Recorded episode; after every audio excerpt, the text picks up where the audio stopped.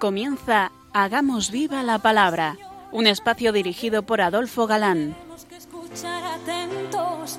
En tu palabra, Jesús, está el mensaje, el del amor, el de andar despiertos. Cuando no tenga sentido la tristeza, en nuestra historia andemos como ciegos. En tu palabra hallaremos la fuerza que nos levante y llene de sosiego. Ojalá comprendamos tu palabra. Ojalá practiquemos tu palabra. Ojalá nos envuelva tu palabra. Ojalá nos transforme tu palabra.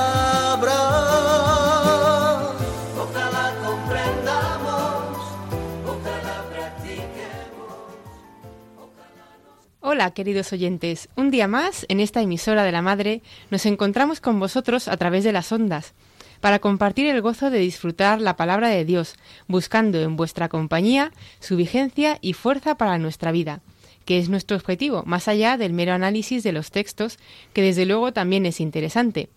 Aquí estamos de nuevo, Ana Adolfo, y Marta, dispuestos a pasar este rato en vuestra compañía. Bienvenidos a nuestro programa Hagamos viva la palabra. Hola amigos, gracias por escucharnos un día más. Llegamos hoy al final del libro de los jueces. Nos quedábamos la pasada emisión, expectantes, ante el enigma que el último de ellos, Sansón, proponía fanfarronamente a sus enemigos los filisteos. Sansón les propuso un enigma, diciéndoles que si se lo descifraban les entregaría treinta camisas y treinta túnicas, pero que si durante los siete días de boda no se lo descifraban, él recibiría de ellos las treinta camisas y las treinta túnicas. Estos enigmas eran frecuentes en Siria y Palestina. Sansón quiso humillarles estando solo él en la boda, sin familia, como recordaréis, por ser la novia una filistea. El enigma era, del que come salió lo que se come y del fuerte la dulzura. Como no daban con la solución, amenazaron a la mujer para que se lo sacase al marido recién casado. La mujer lloraba a Sansón y le decía, Me aborreces. Has propuesto un enigma a los hijos de mi pueblo y no quieres explicármelo a mí. y se pasó llorando los siete días del convite. Sansón le había dicho, No se lo he dicho ni a mi padre ni a mi madre, y te lo voy a decir a ti. No sabemos si de ahí viene eso de si tu mujer te dice que te tires del balcón abajo, procura vivir en un piso bajo, porque lo cierto es que siete días llora que te llora, al fin le sacó la solución. La cosa no se hizo esperar. Era el último día de plazo y antes de la puesta del sol, los de la ciudad dijeron a Sansón, ¿Qué más dulce que la miel? ¿Qué más fuerte que el león? Sansón contestó con un dicho que se ha hecho famoso, sobre todo se hizo famoso entre griegos y romanos y que dice mucho. Si no hubierais arado con mi novilla, no hubierais disfrutado mi enigma. Claro, pero lo que no se esperaban estos jóvenes filisteos es que para pagar las treinta túnicas y las treinta camisas, Sansón mató a treinta hombres filisteos y les despojó de las camisas y de las túnicas. Enfurecido, se fue con sus padres y la mujer fue entregada a uno de aquellos mozos, no pensando que volviese Sansón. Pero volvió, y el padre de la mujer le negó la entrada, infamándole que había dado su mujer, informándole, perdón, que había dado su mujer a otro por creer que él la había aborrecido. Incluso le llegó a ofrecer la hermana pequeña de la mujer. Un texto importante, pongamos atención, porque Sansón, Sansón perdi- perdón, debió ver en todo esto algo más que la voluntad de los hombres, porque se dijo, Ahora ya sin culpa de mi padre contra los filisteos, podré hacerles daño. marchó de con los filisteos, pero no sin hacer una de las suyas. Cogió trescientas zorras, ató a las zorras de dos en dos, cola con cola, las puso unas teas encendidas y las soltó por todas las mieses de los filisteos. Abrasó trigo, gavillas y hasta olivares. Al enterarse de que había sido Sansón, porque le habían entregado su mujer a otro, los filisteos quemaron a la mujer y a la casa de su padre. Tal para cual, así se las gastaban. Sansón, enterado, se lanzó.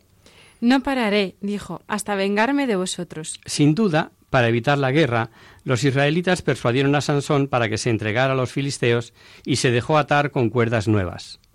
Los filisteos saltaron de júbilo al tener de ellos atado, pero entonces apoderóse de él el espíritu de Yahvé y las ligaduras cayeron de sus manos. Y como viese de cerca a una quijada de asno, mató con ella a mil filisteos. La siguiente fue que en Gaza se unió a una meretriz y enterados los fariseos, cuando estaba con ella, cerraron bien, bien, bien cerraditas las puertas, con intención de matarle al llegar el alba. A medianoche se levantó Sansón, y cogiendo las dos hojas de la puerta de la ciudad con jambas y cerrojos, se las echó al hombro. Se las llevó a un monte como si fueran de papel. El final de los Sansón es de los relatos de la Biblia yo creo más conocidos. Su caída se debió a una mujer cuyo nombre también se ha hecho famoso, pues dice el texto que amó a una mujer llamada Dalila, y aparecen así en las historias que se cuentan, Sansón y Dalila. Pagada por los filisteos, quiso saber el secreto de su fuerza. Sansón le daba pistas falsas, le decía Si me atan con siete cuerdas húmedas, sin que se hayan secado, me quedaría sin fuerza. Dalila le ató con siete cuerdas húmedas, vinieron los filisteos, y tan pronto gritaron los que estaban en acecho Sansón, los filisteos sobre ti. Rompió las cuerdas como se rompe un cordón de estopa cuando se le prende fuego. Otra vez, a los ruegos de, Dalila, le dijo que si le atacaban con cuerdas, si le ataban con cuerdas nuevas que no se hubieran usado, y a cada engaño volvía Dalila a decirle Te has burlado de mí, me has engañado. Así varios engaños. Dalila le llegó a importunar tanto, llegó a producir, dice el texto, un tedio de muerte, y al fin cayó en la trampa el pobre Sansón. Le abrió de par en par su corazón. Nunca ha tocado la navaja mi cabeza, pues soy nazareo de Dios desde el vientre de mi madre. Si me rapan, pierdo la fuerza. Dalila le durmió sobre sus rodillas y le raparon. Había perdido su fuerza. Esta vez, al grito de Sansón, los filisteos sobre ti, él creyó ser como tantas veces, pero lo que no sabía, y dice el libro, es que Yahvé se había apartado de él.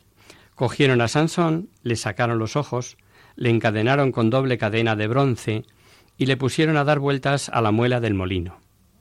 Pasado un tiempo, los filisteos celebraron una fiesta a su dios, Dagón, y en honor de la benignidad de su dios, por haber dominado al gran enemigo, según creían, le quisieron llevar allí y dijeron Que traigan a Sansón para que nos divierta. Estaba ciego, domeñado, pero conservaba su excepcional figura. Y así le hicieron bailar al son de instrumentos, zarandeándolo de una parte a otra. No olvidemos que estaba ciego. Era el reír de todos, llenos de vino y de triunfo. Sí, bien sabía que él moriría con su acción, pero lo hizo por eliminar a los filisteos dominadores y por ello pasó a la historia con la fama de haber sido un juez que hizo justicia a los enemigos de su pueblo. Lo que no sabían los filisteos es que durante todo el tiempo que llevaba preso Sansón, le había crecido de nuevo el pelo, y él se volvió a sentir nacir, y su espíritu se había acercado a Yahvé su Dios. Le habían puesto entre las dos columnas que eran la piedra angular del edificio. Pidió al lazarillo que le dejase tocar las columnas para apoyarse, y el final se ha repetido por todos los tiempos y todas las gentes, quedando el dicho de allí murió Sansón con todos los filisteos. Dada la fiesta que celebraban, estaba aquello lleno de filisteos, hombres y mujeres, con todos los principales que se divertían, más de tres mil personas viendo bailar a Sansón.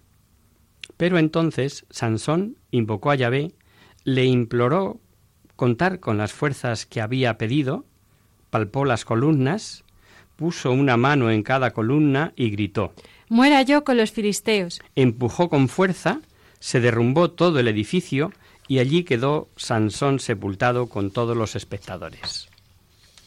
Sansón sabía que en ello le iba la vida, pero lo que quiso fue la salvación de los suyos, librándonos de los filisteos, y no cabe duda que Dios lo permitiera porque le devolvió las fuerzas.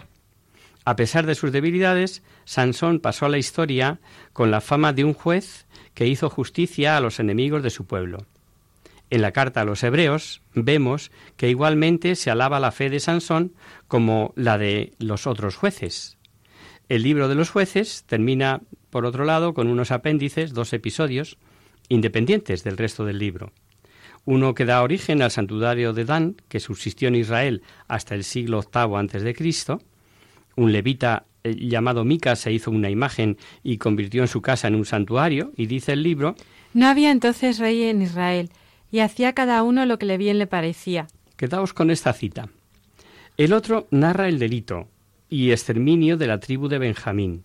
Importante porque sabemos, por un lado, las divisiones que había entre las tribus y, por otro, en qué medida estaban unidas por el vínculo común de la nacionalidad.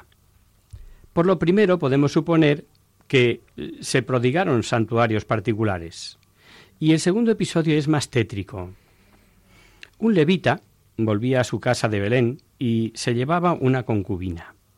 Jerusalén estaba habitada por los jebuseos, y por no pasar allí la noche llegaron a Gabá, donde, tras una espera, recibieron hospitalidad por parte de un anciano. Los moradores de Gabá llegaron por la noche a la casa donde estaba hospedado el levita, con los infames propósitos de abusar del huésped. Aporreaban la puerta gritando Sácanos al hombre que ha entrado en tu casa para que le conozcamos. Conozcamos, ya entendéis, se referían al abuso sexual.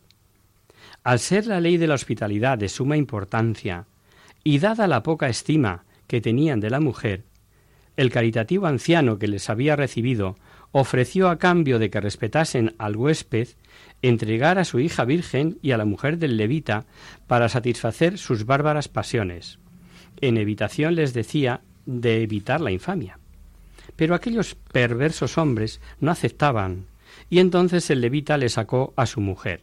El, suzona, el suceso impresiona. ¿Esos bárbaros? Estuvieron abusando de ella toda la noche hasta la mañana, dejándola al romper la aurora. Estaba muerta. El levita puso el cadáver de su mujer sobre el asno y en su casa la cortó en doce pedazos que repartió por toda la tierra de Israel. Y a todos le llegaba el mismo recado. ¿Se ha visto jamás tal cosa desde que los hijos de Israel subieron de Egipto hasta el presente? Miradlo, deliberad y resolved. Todo Israel se levantó, se celebró una asamblea y se decretó el castigo de Gabá y en general de los benjaminitas por haberlo permitido.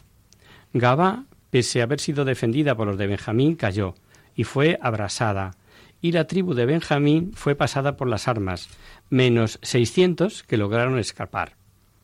Los israelitas habían jurado Ninguno de nosotros dará por mujer su hija a ninguno de Benjamín. Claro que, comprendiendo que no debía faltar tribu alguna en Israel, con el tiempo se compadecieron, y como las mujeres virgen de Gabá no habían tomado parte en la lucha y habían sido respetadas, se les entregaron a los supervivientes benjaminitas mm, porque ellos, por el juramento, no podían dar a sus hijas por esposa.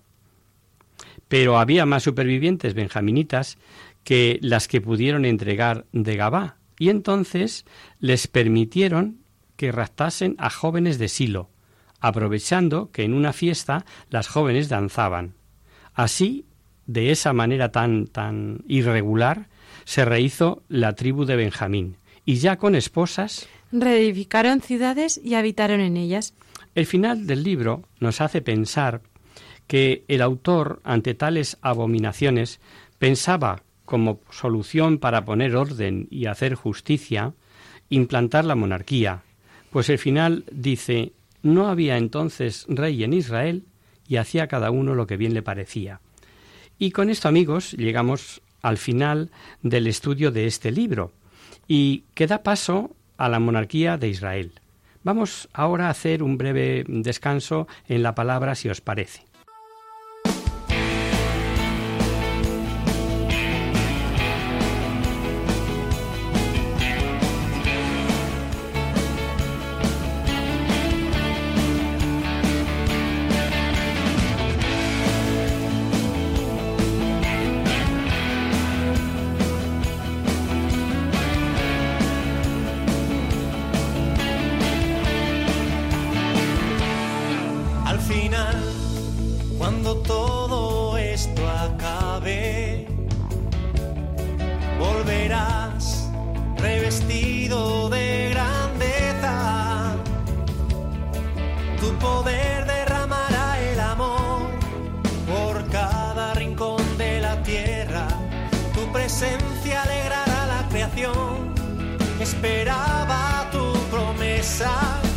A tu imagen, ser tan libres como el aire, resucitar por tu sangre, renacidos para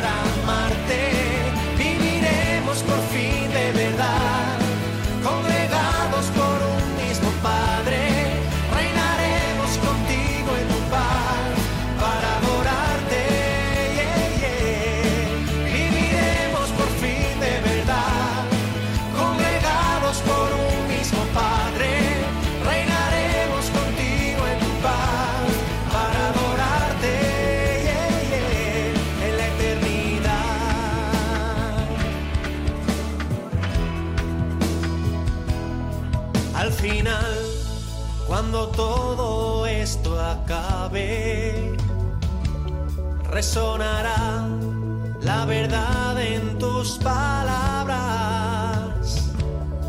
Hasta el cielo temblará de emoción con la luz de tu mirada. Las semillas que murieron al sol tendrán vida renovada y resucitar a tu imagen, ser libres como tu sangre, renacidos para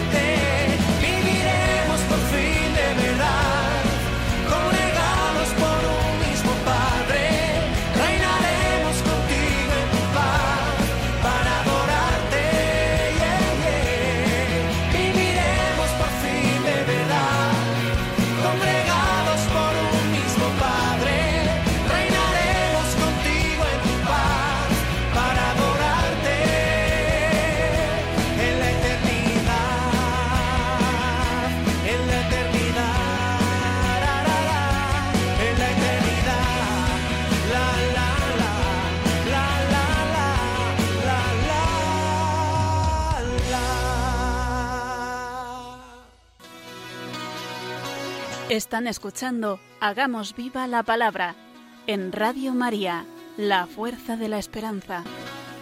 Amigos, de nuevo con vosotros tras este breve descanso musical. Os recordamos, queridos oyentes, que sintonizáis el programa Hagamos viva la palabra. Si queréis contactar con nosotros vía correo postal, lo podéis hacer a Radio María, Paseo Lanceros, número 2, primera planta, 28024 de Madrid. Y si preferís el correo electrónico, hagamos viva la palabra, arroba radiomaria.es. Para los que se acaban de incorporar, decirles que vamos a comenzar el comentario de un nuevo libro, tras ver a grandes pinceladas el de los jueces, que como decía el canónigo del Quijote, Si llevado de su natural inclinación quiere leer libros de hazañas, lea en la Sagrada Escritura el de los jueces, que allí hallará verdades grandiosas y hechos tan verdaderos como valientes. Testigos hemos sido de estas grandes verdades, comentando el libro de los jueces de nuestro curso de la historia de la salvación a través de los libros históricos del Antiguo Testamento. Efectivamente, Marta. Y terminado este libro, mm, y antes de empezar eh, con los libros de los reyes que os habíamos anunciado, eh, retomamos nuestra emisión con un libro pequeñito pero matón, que se dice coloquialmente cuando algo es bueno y a la vez es poco extenso. Solo tiene cuatro capítulos, como veremos. Se trata del libro de Ruth, que es una sencilla y apacible narración, una pequeña historia, donde las personas tratan de ayudarse mutuamente. Es una de las pocas páginas de la Sagrada Escritura donde casi todos son buenos y en las que vemos incluso el sufrimiento de un modo manso, sin estridencias. Se desarrolla la historia entre Moab y Belén, en un momento histórico, en una época que cronológicamente hablando eh, se sitúa ahí, en el final de los jueces y anterior al profeta Samuel, con el que llegará ya la monarquía del pueblo escogido. Esta es la razón por lo que en todas las Biblias este libro venga colocado aquí, la cronología. Pues vamos a tener ocasión de ver que Ruth es la bisabuela del rey David. Muchas enseñanzas se pueden sacar de este libro, pero queremos llamar la atención de un par de ellas. Primera, Ruth es una mujer pagana, extranjera, de la, raza rechazada en Deuteronomio, por ejemplo, y no obstante forma parte de la cadena de antepasados del Mesías, de Cristo, una bella manera de observar la universalidad de la salvación. Y segunda, vamos a ver en el modo de proceder y la actitud de Ruth cómo Dios se revela como siempre, escogiendo a los humildes, a los que nada tienen y socialmente hablando, en nada son tenidos. Este diminuto libro de la Biblia, lleno de contenido religioso, destruye esa tendencia a creer que toda suegra y nuera obran como enemigas, porque el relato muestra el gran amor que había entre una mujer hebrea llamada Noemí, viuda, y sus dos nueras moabitas, también viudas, que habían estado casadas con los dos hijos de Noemí. Una de ellas, Ruth, de donde, toma el título el libro, prefirió no abandonar a su suegra y correr su suerte a volver a rehacer su vida casándose en su pueblo lejos de su suegra. Por la piedad filial de esta moabita, para con la madre de su difunto esposo, mereció ser incorporada al pueblo de Dios mediante su matrimonio con un israelita llamado Boot y del que tuvo un hijo que fue el bisabuelo de David. Es un libro que nos muestra el valor de la fe que siempre triunfa y una revelación más universalista. San Mateo, con gran sentido mesiánico, nos consigna a Ruth en la genealogía de Jesucristo.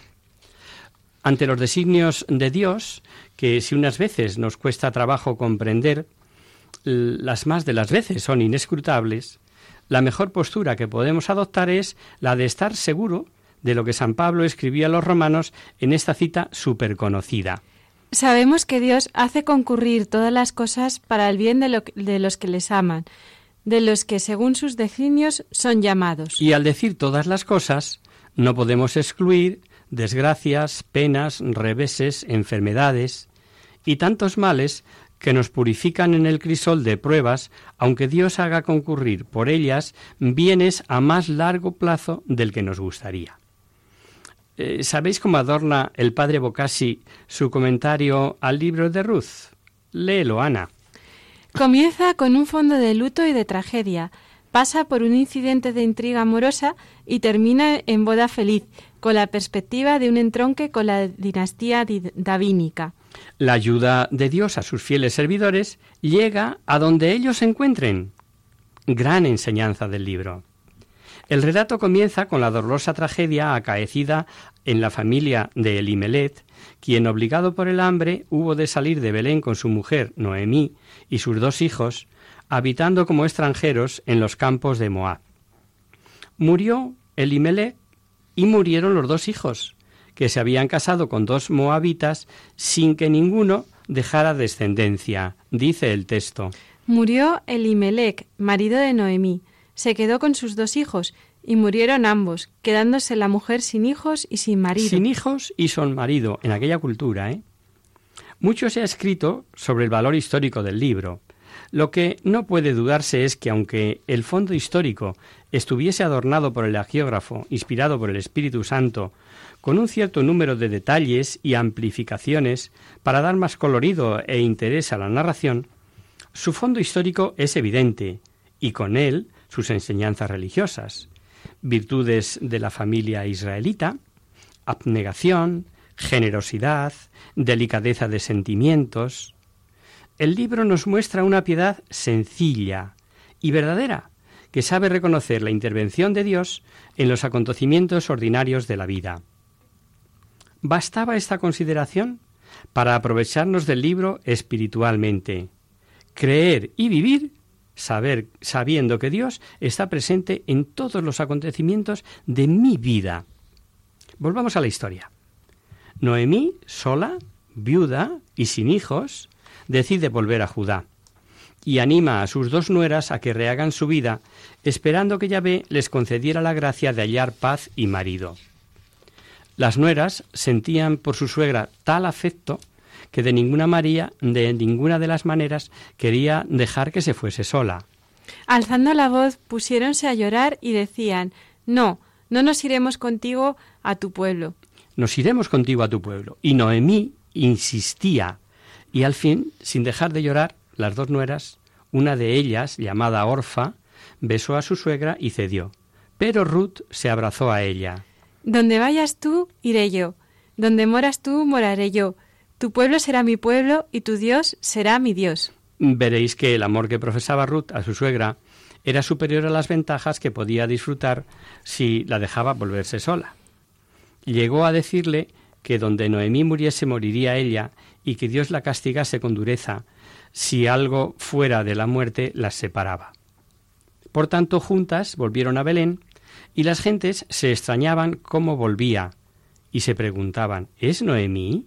Pero ella les decía No me llaméis más Noemí, llamadme Mara, porque el Omnipotente me ha llenado de amargura.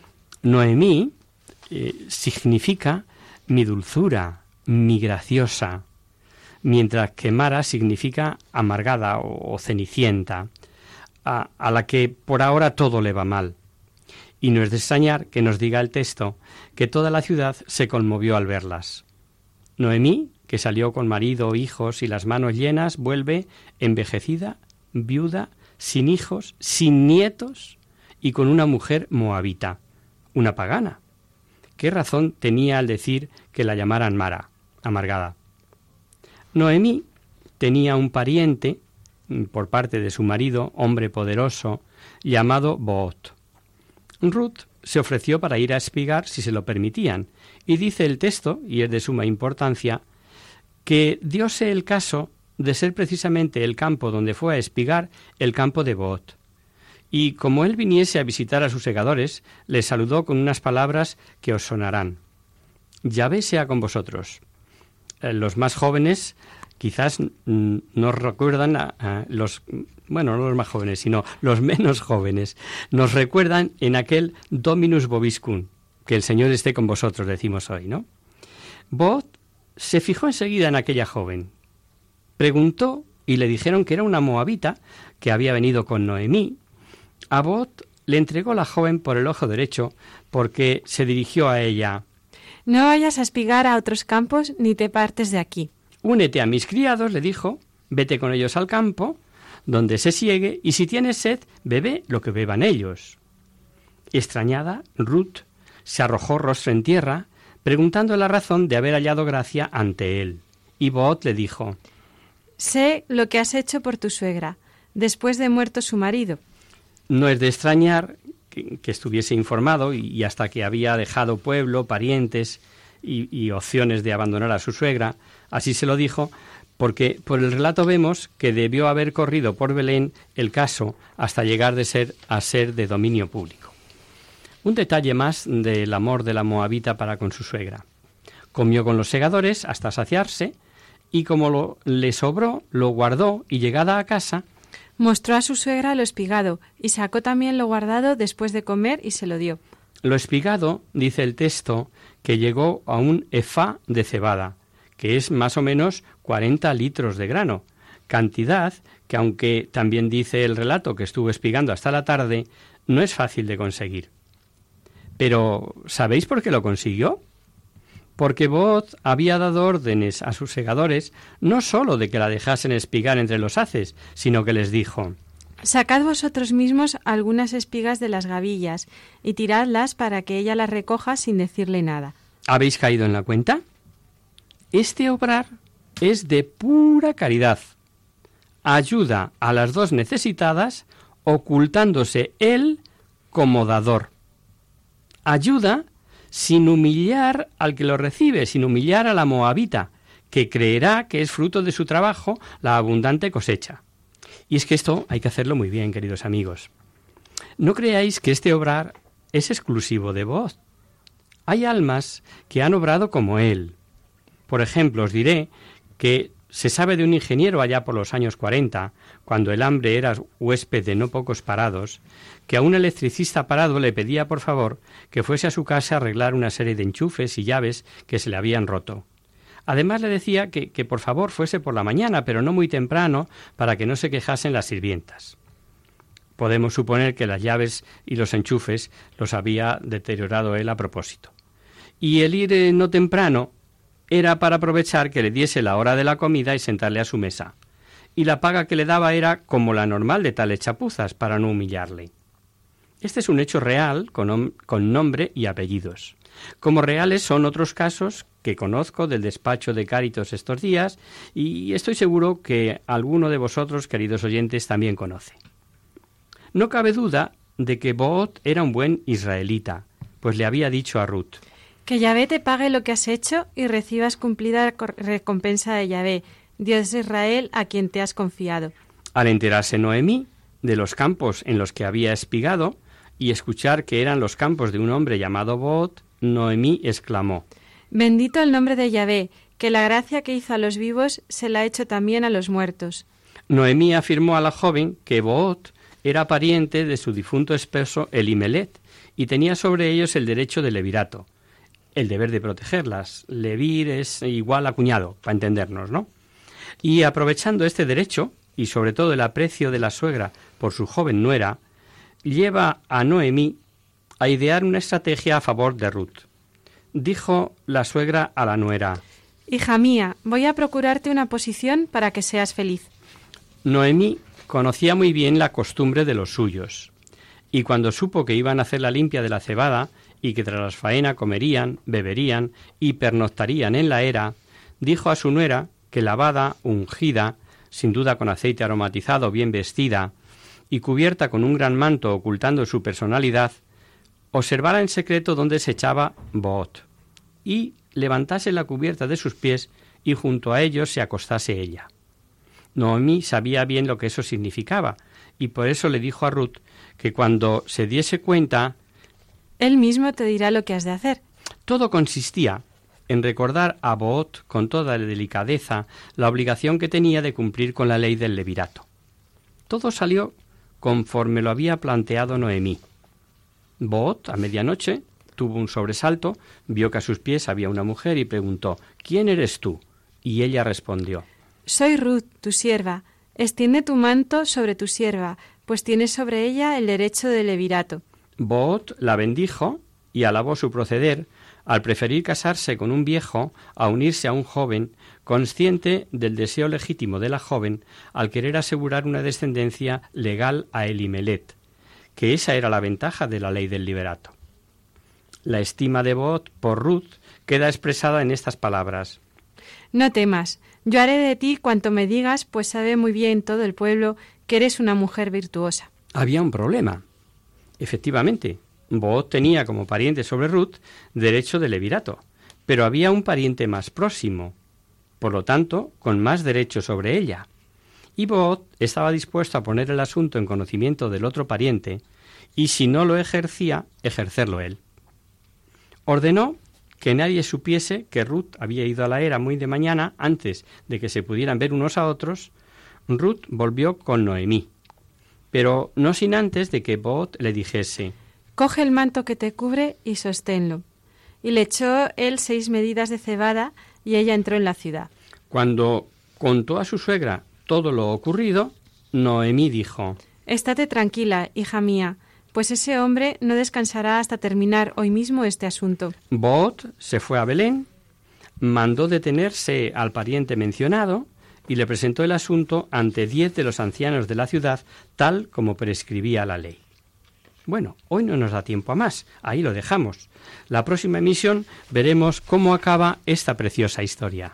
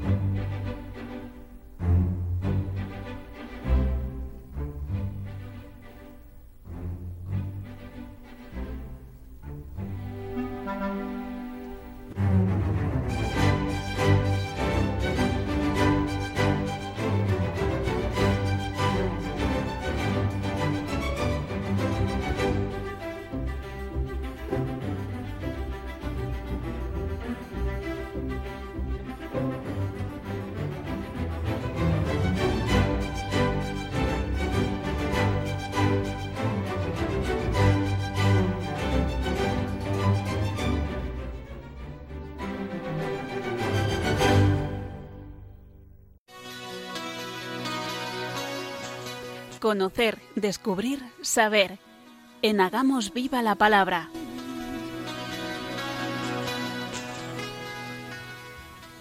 Abrimos ahora este mini espacio del final del programa que llamamos Conocer, Descubrir, Saber para satisfacer vuestras curiosidades, para responder a vuestras preguntas, para hablar de alguna cosa histórica o actual que pueda orientar nuestras vidas de cristianos, para hacer viva la palabra de la mejor manera. Hoy hemos recibido un email de Manoli que nos dice lo siguiente. Hola, querido Adolfo y equipo. Soy Manoli y os escribo desde Málaga. Aprovecho la oportunidad que nos brindáis para pediros que me aclaréis una curiosidad. Desde niña mi madrina me enseñó a rezar todos los días tres Ave Marías a la Virgen y me decía que simplemente con eso la Virgen cuidaría de mí de forma especial. Yo lo he seguido haciendo desde entonces e incluso se lo he in- inculcado a mis hijos y doy fe de que la Virgen nos ha mimado siempre y nos ha sacado de muchos apuros. Pero nunca he sabido cuál es el origen de esta devoción y si hay alguna revelación piadosa al respecto. Seguro que vosotros lo podéis averiguar. Un saludo y enhorabuena por vuestro programa y firma Manoli. Muchas gracias por tu carta, Manoli, y sobre todo por seguir nuestro programa. Mira, el origen de esta devoción está ligado a unas revelaciones que la Virgen Santísima hizo a Santa Matilde, aunque no solo a ella. Pero antes de meternos en harina, para los que no la conozcan, explícanos, Ana, eh, en qué consiste esta devoción de las tres Ave Marías. La devoción a Nuestra Señora de las Tres Ave Marías consiste en rezar tres veces el Ave María a la Santísima Virgen y honrarla especialmente como Virgen poderosa, trono de sabiduría y Madre de Misericordia. ¿Y por qué tiene la Virgen estos atributos eh, en este altísimo grado? El poder le viene de Dios Padre por ser su hija predilecta, la sabiduría de Dios Hijo por ser su madre, y la misericordia de Dios Espíritu Santo por ser su esposa. Pues muchas gracias, Ana. Eh, y retomando la consulta de Manoli, mm, comentaros que esa devoción surge a partir de unas revelaciones hechas por la Virgen a Santa Matilde, monja benedictina alemana del siglo XIII, que suplicó que la asistiera en la hora de la muerte. Y la Virgen le respondió, Sí que lo haré, pero quiero que por tu parte me reces diariamente tres Ave Marías. La primera, pidiendo que así como Dios Padre me encumbró a un trono de gloria sin igual, haciéndome la más poderosa en el cielo y en la tierra, así también yo te asista en la tierra para, para apartar de ti toda potestad enemiga. Por la segunda Ave María me pedirás que así como el Hijo de Dios me llenó de sabiduría, en tal extremo que tengo más conocimiento de la Santísima Trinidad que todos los santos, así te asista yo en el trance de la muerte para llenar tu alma de las luces de la fe y de la verdadera sabiduría, alejando las tinieblas del error e ignorancia. Por la tercera, pedirás que así como el Espíritu Santo me ha llenado de las dulzuras de su amor, siendo la más dulce y misericordiosa, así yo te asista en la muerte llenando tu alma de tal suavidad de amor divino que toda pena y amargura de muerte se cambie para ti en delicias. Santa Matilde fue la primera en recibir estas revelaciones, pero no la única. Santa Gertrudis, monja benedictina y hermana de Santa Matilde, también tuvo revelaciones acerca de esta devoción. Mientras rezaban los maitines en la fiesta de la Anunciación, vio a las tres personas de la Santísima Trinidad y del corazón de cada una de ellas salía un rayo que penetraba en el corazón de la Virgen. Luego oyó una voz que decía Después del poder del Padre, de la sabiduría del Hijo y de la misericordia del Espíritu Santo, nada hay comparable al poder, a la sabiduría y a la misericordia de María. Santa Gertrudis tuvo una revelación explicando de forma bellísima el misterioso efecto del rezo de las tres Ave Marías. Declaró el Señor a Santa Gertrudis que cuantas veces reza un cristiano el Ave María, otras tantas brotan del seno del Padre, del, del Hijo y del Espíritu Santo tres impetuosos arroyuelos que van a penetrar suavemente en el corazón de la Santísima Virgen. La Virgen prometió a Santa Gertrudis que todo el que practique esta devoción experimentará el poder que le ha comunicado el Padre como Madre de Dios, admirará los ingeniosos medios que le inspira la sabiduría del Hijo para la salvación de los hombres y contemplará la caridad de su corazón encendida por el Espíritu Santo. Y añadió, a la hora de su muerte me, mostraré con el brillo de una belleza tan grande que mi vista le consolará y le comunicará las alegrías celestiales. Siglos después, Sol María Villani, religiosa dominica del siglo XVI, mientras rezaba ya las tres Ave Marías, oyó de labios de la Virgen No solo alcanzarás las gracias que me pides, sino que en la vida y en la muerte prometo ser especial protectora tuya y de cuantos como tú practiquen esta devoción. Ya ves, querida Manoli, que son muchas las revelaciones que respaldan esta devoción. La Iglesia no solo reconoce su veracidad, sino que la recomienda. El Papa Pío IX eh, comenzó a rezar las tres Ave Marías después de la misa en su capilla del Vaticano. Su sucesor León XIII extendió esta práctica a toda la Iglesia, concediendo 200 días de indulgencias a todos los que rezasen las tres Ave Marías y añadiesen esta jaculatoria. Madre mía, libradme del pecado mortal. Y San Pío X siguió los pasos de sus predecesores, concediendo 300 días de indulgencias a los que rezasen las tres Ave Marías con esta otra jaculatoria. Oh María, por vuestra inmaculada concepción, purificad mi cuerpo y santificad mi alma. También tenemos el ejemplo de grandes santos, como San Leonardo de Puerto Mauricio, fraile misionero italiano del siglo XVIII, que predicaba las excelencias de esta piedosa práctica como remedio eficaz contra los vicios y la impureza, o su contemporáneo, más conocido yo creo, San Alfonso María de Ligorio, que ensalza en sus escritos la devoción de las tres Ave Marías o más recientemente eh, el beato, ya santo, fray Leopoldo de Alpandeire, fraile capuchino español del siglo XX que fue beatificado hace poco, en el 2010. Cuando alguien le pedía algo, inmediatamente rezaban juntos tres Ave Marías. Y así ocurrió, por ejemplo, en el caso de un joven que estaba internado en un sanatorio a punto de serle amputada una pierna. Acertó a pasar por allí fray Leopoldo y una de las monjas que cuidaba al enfermo le habló de él. El fraile se acercó, habló con el joven y arrodillándose rezó sus tres Ave Marías. Luego se despidió con un que la Virgen te cure. El joven sintió un rápido y lacerante dolor en la rodilla. Al momento empezó a mover la pierna y tres días después era dado de alta. El fraile, cuando se enteraba de alguno de estos hechos, comentaba es que la Virgen lo puede todo. Son muchos los testimonios de los milagros que obra la Virgen, la Virgen, perdón, en las vidas de los que practican esta devoción. El padre Braulio Ascarza, misionero en Cuzco, Perú, escribía En mi extensa parroquia, con la colaboración de un grupo de catequistas, estoy haciendo campaña de difusión del rezo de las tres Ave Marías. Y el éxito es grande porque Dios hace derroche de sus gracias mediante su Madre Santísima.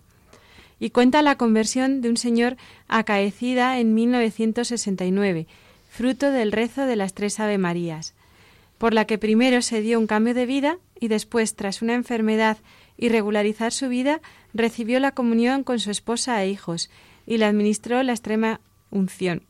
Media hora después de esto, descansó en la paz del Señor. En Francia, en un lugar de Perigord, tuvo lugar un caso parecido. Allí vivía un médico al que todos llamaban el buen doctor, pues era bondadoso con todos, especialmente con los pobres.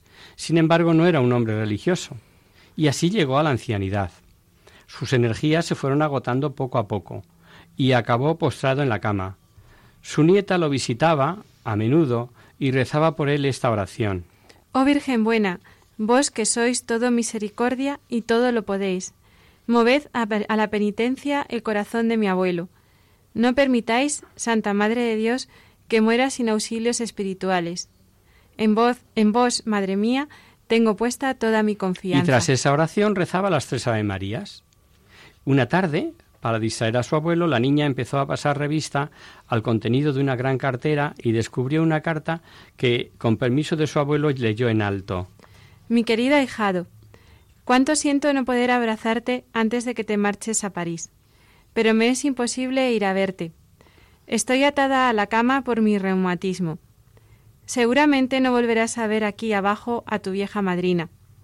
Yo te pongo bajo la protección de la Santísima Virgen María, y te recomiendo encarecidamente seas constante en la práctica de piedad que desde muy niño tuviste de rezar mañana y noche las tres Ave Marías. Rogará por ti tu madrina, que te estrecha fuertemente sobre tu corazón. La carta, fechada hacía 48 años, produjo una honda emoción el doctor. Recordó a su bondadosa madrina, que murió a los pocos meses de escribir aquella carta, y mirando tiernamente a la nieta, balbuceó. Por mi madrina, Dios te salve, María. Y rezaron las tres Ave Marías juntos. Luego pidió que avisaran al sacerdote y se confesó. Al día siguiente empeoró alarmantemente por lo que recibió la extrema unción. Después cogió con dificultad la mano de su nieta y le dijo Esto se acaba. Reza conmigo las tres Ave Marías. Al terminar la tercera Ave María, expiró dulcemente. La Virgen prometió una especial protección en la vida y en la muerte a, cuantos practiquen esta devoción, y estos testimonios son prueba de ellos.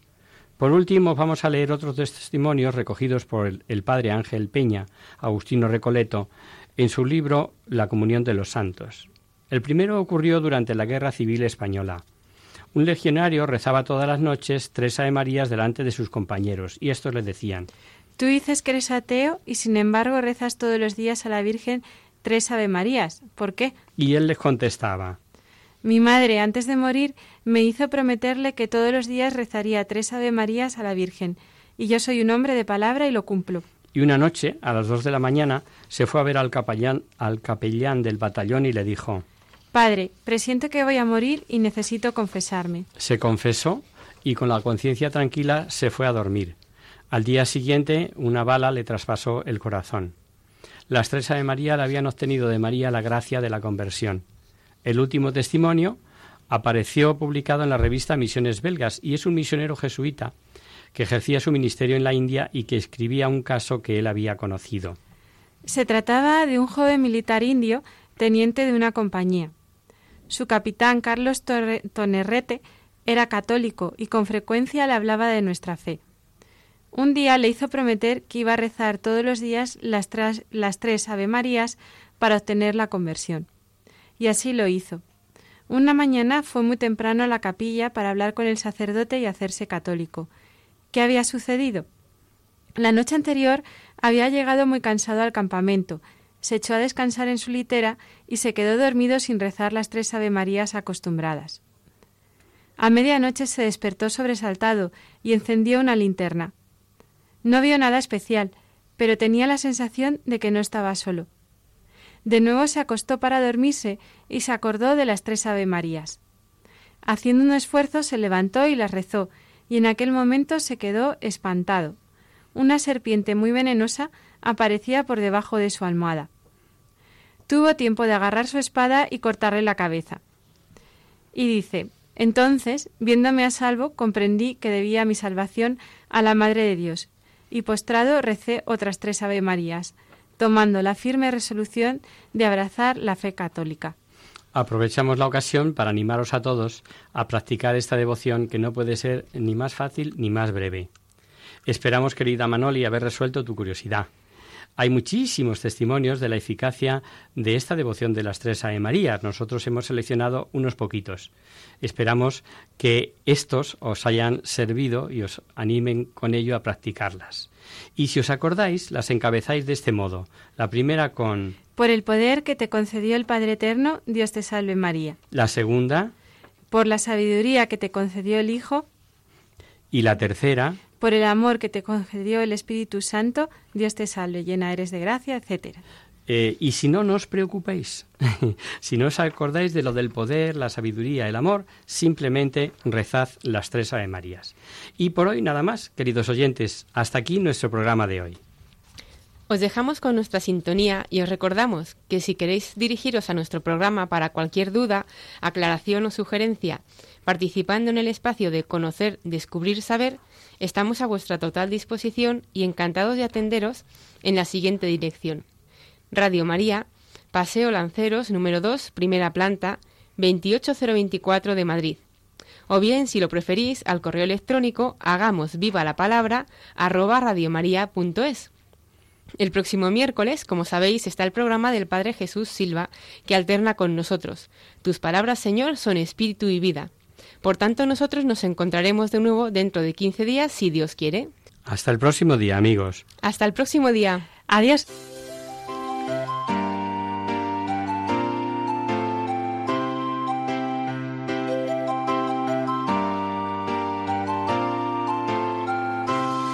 En tu palabra, Señor, está la clave. Solo tenemos que escuchar atentos. En tu palabra, Jesús, está el mensaje, el del amor, el de andar despierto. Así concluye Hagamos viva la palabra con Adolfo Galán. Andemos como ciegos, en tu palabra y haremos la fuerza que nos levante y llene de sosiego. Ojalá